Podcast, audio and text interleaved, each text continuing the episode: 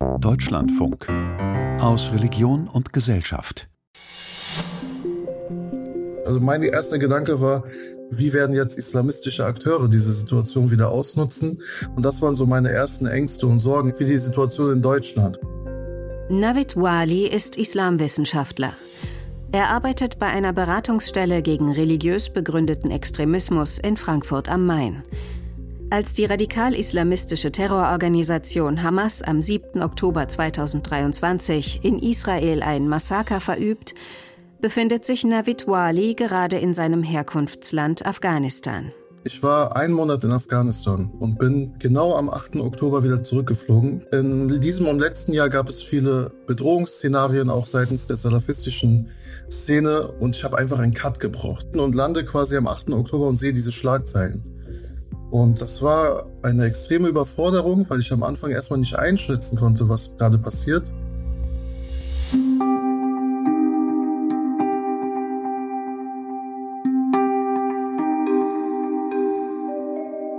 Generation Islam.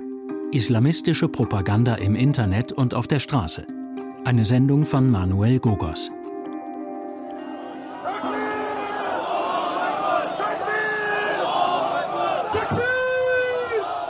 Auf Demonstrationen, die Anfang November 2023 in Essen, Berlin und Frankfurt abgehalten werden, sind Allahu Akbar-Rufe zu hören.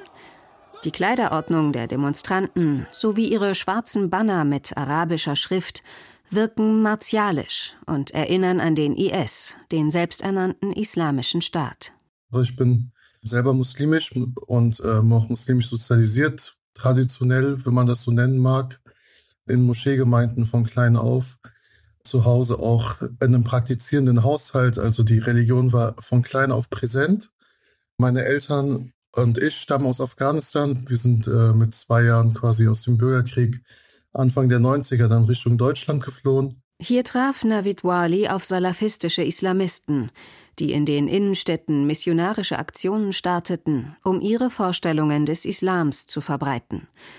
Auch den Einmarsch amerikanischer Truppen in Afghanistan im Jahr 2001 hat Navid Wali in Deutschland erlebt. Das waren alles Themen, die einen begleitet haben, weil man immer wieder quasi als Repräsentant einer imaginären muslimischen Weltgemeinschaft zu diesen Ereignissen natürlich befragt worden ist. Also man hat ganz viele Fragen zu Al-Qaida bekommen und zu dem Terrorismus und wie man zu den Anschlägen steht. Und in dem Alter verspürt man einfach nichts anderes als Scham und man will irgendwie unsichtbar werden. Nach dem 11. September 2001 waren Muslime weltweit Diskriminierungen ausgesetzt und auch wieder nach dem Terrorakt der Hamas am 7. Oktober 2023. Das hat allerdings auch mit den Islambildern zu tun, die danach wirkmächtig wurden. In den Medien wie auf der Straße. Am 3. November 2023 versammelten sich in Essen 3500 Menschen. Angemeldet wurde die vorgeblich pro-palästinensische Demonstration von der islamistischen Generation Islam, einer postsalafistischen Nachfolgeorganisation der Gruppe Hizbut Tahrir. Die Hizbut Tahrir, auf Deutsch vielleicht die Partei der Befreiung, grob übersetzt, ist in Deutschland auch schon sehr lange aktiv, also auch schon seit den 90ern. Die sind ideologisch zu verorten als eine pan-islamistische Bewegung und es ist eine Kalifatsbewegung. Die Hizbut Tahrir wurde 1953 von dem Religionsgelehrten Taqi ad-Din an-Nabani gegründet. Nabani wurde 1909 bei Haifa geboren. Sein Studium absolvierte er an der renommierten Al-Azhar-Universität in Kairo. Während seiner Zeit in Ägypten kam Nabani mit der Muslimbruderschaft in Kontakt. Später wurde er Anhänger von Haji Amin el-Husseini, dem sogenannten Mufti von Jerusalem, der engen Kontakt zu nationalsozialistischen Kreisen in Deutschland pflegte. Nach der Gründung des Staates Israel 1948 erhob Nabani den Kampf gegen Israel zur Grundlage seines politischen Handelns. Für seine Anhänger wurde Israel-Hass sozusagen zur Staatsräson. Der Fokus ist jetzt eher auf Errichtung eines weltweiten Kalifats, also von Staatsformen, die eine strenge Ausrichtung an den von Hisbut Tahrir so verstandenen Regeln des Koran nimmt. Also im Grunde ein Gottesstaat. ein einheitlicher weltweiter Gottesstaat. Sagt Martin Kahl, stellvertretender wissenschaftlicher Direktor des Instituts für Friedensforschung und Sicherheitspolitik an der Universität Hamburg. Bei der heutigen jungen Islamistengeneration in Deutschland hat man es laut Martin Kahl und anderen Experten mit etwa 750 Menschen zu tun. Den Krieg in Gaza nutzten sie für Propaganda gegen die sogenannten Zionisten.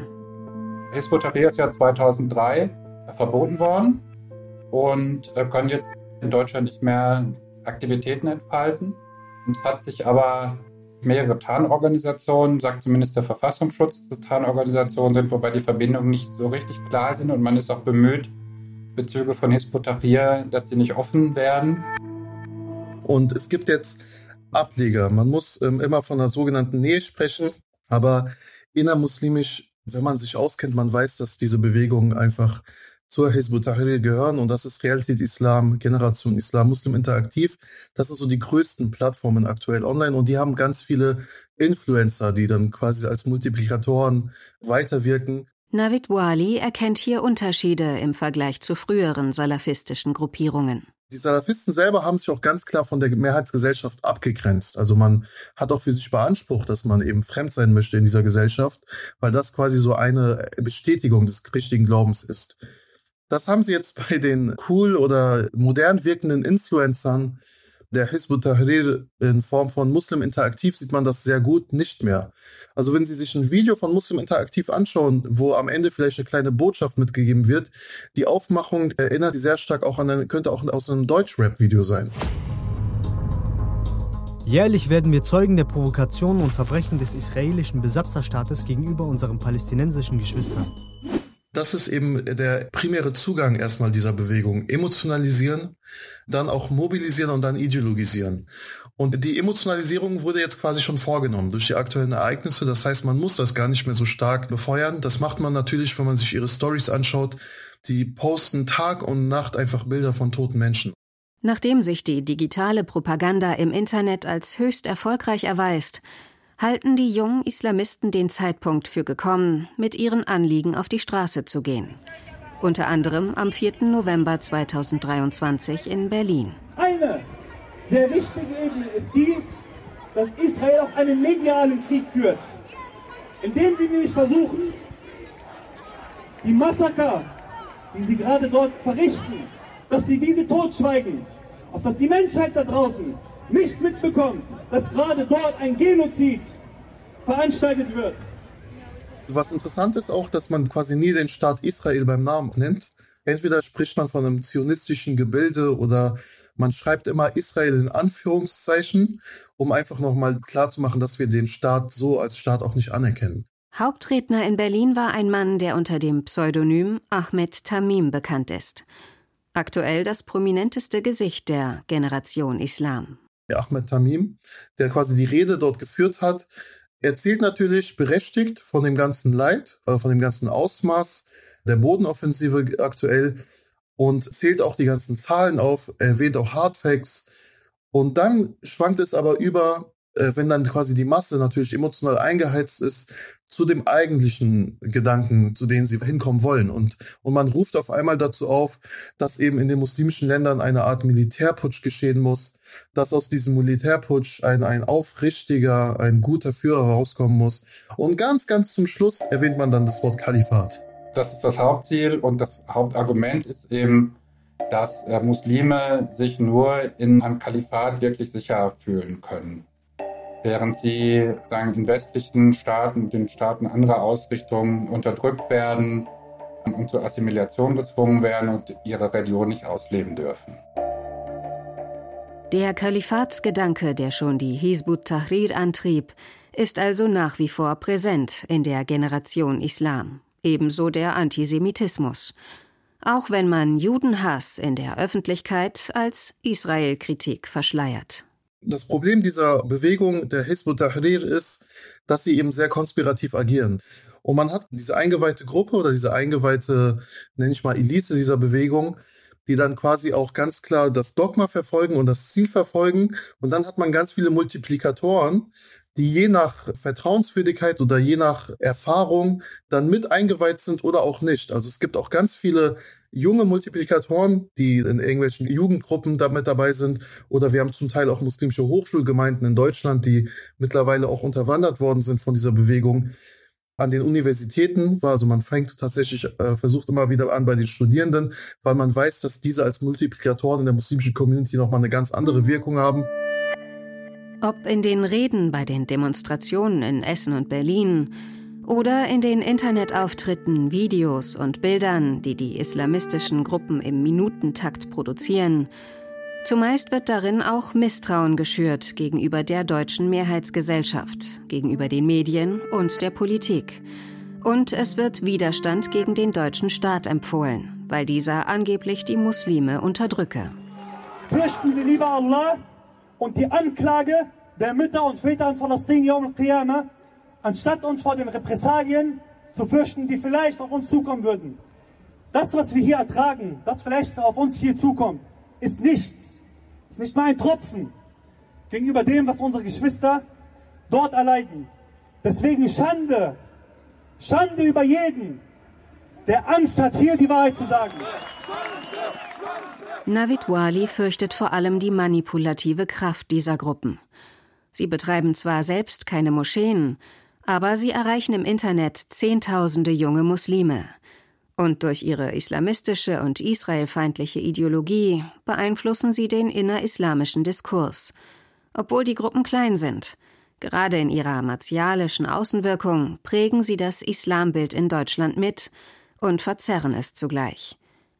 In den Augen Navitwalis waren die Demonstrationen von Essen, Berlin und Frankfurt am Main auch Machtdemonstrationen. Als ich das Video gesehen habe, war ich total schockiert, weil ich diese Gruppe noch nie so emotional, weil man sehr kontrolliert eigentlich auftritt, weil man spricht sich vorher ab, man plant alles haargenau durch. Und das war mal ein gutes Szenario, um aufzuzeigen, was so quasi das Gesicht hinter dieser Maske ist. Die Gruppierungen Realität Islam und Generation Islam gewinnen unter jungen deutschen Musliminnen und Muslimen offenbar an Einfluss. Und sie stoßen in ein Vakuum, das entstanden ist.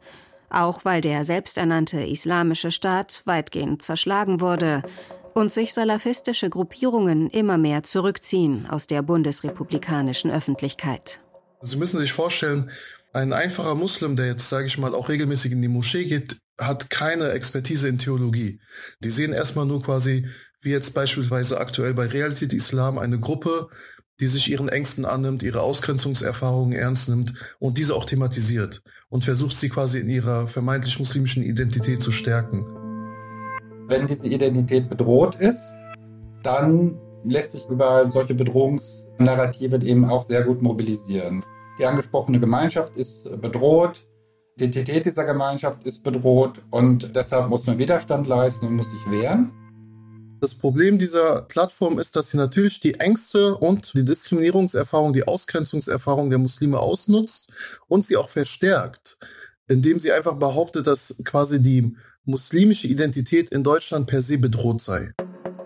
Dass man zeigt, dass man sozusagen sich um sie kümmert, dass man für sie spricht, mit ihrer Stimme spricht und für ihre Sicherheit sorgen will, indem man sagt, nur in einem Kalifat seid ihr wirklich sicher vor Unterdrückung, Assimilationszwang und Wertediktatur. Gruppen wie Generation Islam weisen in ihrer Propaganda indirekt auf einen gesellschaftlichen Missstand hin. Denn tatsächlich grassieren in Deutschland anti-islamische Ressentiments. Statt aber für Ausgleich und Verständnis zwischen religiösen Gruppen zu werben, wird bewusst die Spaltung betrieben, um Demokratie und religiösen Pluralismus zu diskreditieren.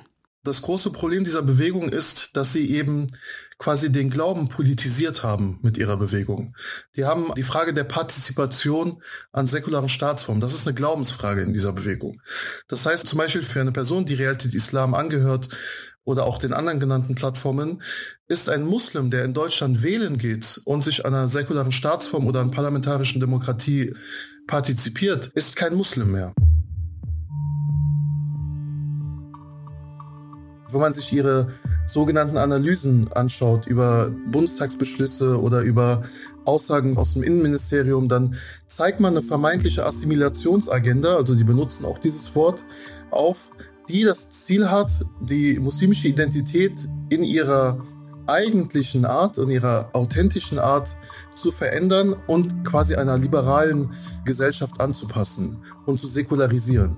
Die Wörter, die man in diesen Kreisen benutzt, erinnern schon sehr stark auch an rechte Narrative, also sehr antidemokratisch, Wertediktatur, Bekenntniszwang, also das sind so Schlagwörter, die quasi immer wieder fallen in diesen Videos. In der digitalen Reichweite, in der geschickten Zuspitzung und dem geradezu kampagnenartigen Marketing ihrer Ideen liegt die besondere Gefahr, die von diesen Gruppen ausgeht.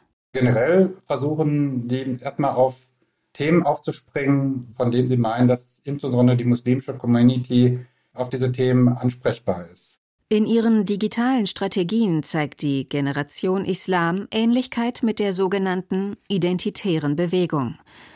Die hat sich im rechtsextremen Milieu hervorgetan, durch medienwirksame Aktionen und ausgefeilte Social-Media-Auftritte. Auch die identitäre Bewegung hat verstanden, dass man in einer globalisierten Welt unter dem Label Identität erfolgreich auf Menschenfang gehen kann. Sowohl bei den identitären Bewegungen, bei den Rechtsextremisten, als auch bei den Islamisten weiß man halt, dass man praktisch über so einen Begriff eben sehr gut mobilisieren kann. Und darum geht es ja eigentlich. Der Politikwissenschaftler Martin Kahl beschäftigt sich auch mit den Gemeinsamkeiten islamistischer und rechtsextremistischer Bewegungen. Die Mittel sind sehr ähnlich. Diese Online-Affinität, das Fable für Kampagnen. Teilweise gibt es aber auch inhaltliche Entsprechungen. Antipluralistisch und antidemokratisch lehnt diesen Rechtsstaat, den wir in Deutschland haben, ab. Und man trifft sich in Punkten wie beispielsweise was Fragen von Sexualerziehung und sowas angeht. Also da findet sich schon sozusagen was so eine konservative Weltsicht, die findet man dann bei beiden. Beide identitär-extremistischen Strömungen agieren mit ähnlichen Mustern. Sie führen einen Kampf um die Köpfe. Am genauesten ausbuchstabiert wurde dieses digitale Campaigning von Martin Sellner, dem langjährigen Kopf der österreichischen Identitären. Ziel sei es, selbst das Ereignis zu sein, das Themen zur Tagesordnung macht und die Fragestellung bestimmt. Dazu müsse man gesellschaftliche Konflikte aufspüren, die man dann nur weiter zu eskalieren brauche. Genauso arbeitet auch die islamistische Generation Islam.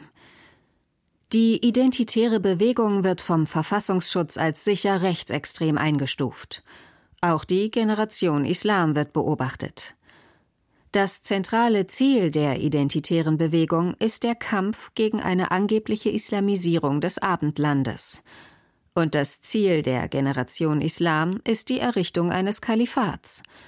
Es ist, als würden die beiden Extreme sich ineinander spiegeln. Es gibt auch Hinweise, dass sich mal Vertreter der NPD und von Hizbut Tahrir auch mal getroffen und ausgetauscht haben. Das ist aber interessant, dass man sich nicht nur so gegenseitig so aufschaukelt in seiner Ablehnung, sondern dass man auch gemeinsame Punkte findet. Und der Punkt, auf den man sich einigen kann, ist eben Ablehnung von Demokratie, Rechtsstaatlichkeit im Sinne des Grundgesetzes und im Grunde sozusagen der Versuch, einen anderen Staat herbeizuführen. Die rechtsextreme identitäre Bewegung sieht in der sogenannten Invasion durch Muslime den Untergang des Abendlandes und die identitären Islamisten der Generation Islam behaupten, in Deutschland und weltweit unterdrückt zu werden. Wo die digitalen Islamisten von einem weltweiten Kalifat unter muslimischer Herrschaft träumen, sehnen sich die Rechtsextremisten nach einem reinen deutschen Nationalstaat. Damit erweisen sich beide Bewegungen, die sich selbst als Avantgarde verstehen, als rückwärtsgewandt und reaktionär.